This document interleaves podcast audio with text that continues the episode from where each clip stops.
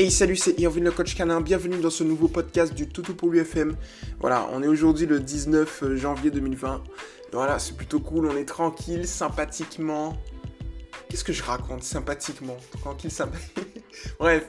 Alors aujourd'hui, nouveau podcast, nouvelle requête, donc nouvelle réponse de ma part pour Marine. Salut à toi Marine.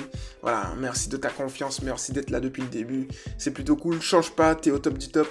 Et aujourd'hui donc du coup tu as une nouvelle requête pour, nous et je vais donc y répondre avec plaisir. Donc c'est Perty.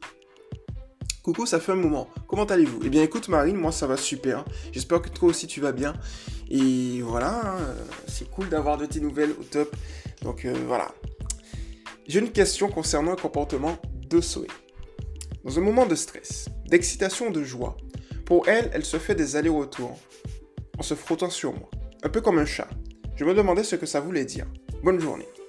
Alors, en fait, un chien, en fonction du caractère, va effectivement, moi j'appelle ça des rites, tu vois, va avoir des rites et des manières pour, eh bien, je dirais, extérioriser un certain état d'être.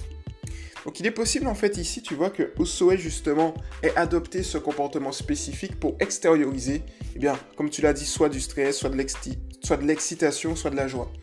Tu vas avoir aussi des chiens qui vont l'extérioriser d'une autre manière, c'est-à-dire que tu vas avoir des chiens qui vont faire des pipis de joie, qui vont faire des pipis de stress, qui vont faire des pipis d'excitation, etc., etc. Donc ça va véritablement dépendre en fait, je dirais, de, de la race, enfin même pas de la race, du caractère du chien en fait, parce que tu peux avoir deux chiens d'une même race avec un caractère, c'est sûr qu'ils auront un caractère différent et du coup qui vont avoir des rites euh, différents justement, tu vois.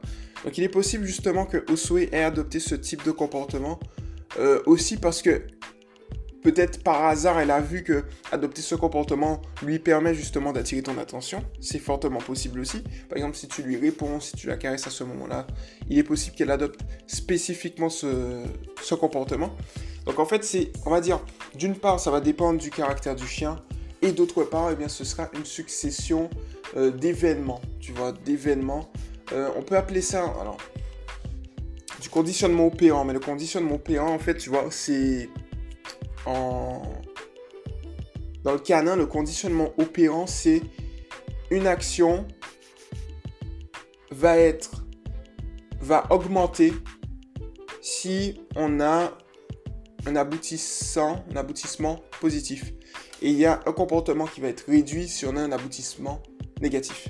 Ça, c'est du conditionnement opérant. Il est possible en fait qu'elle puisse jauger, tu vois.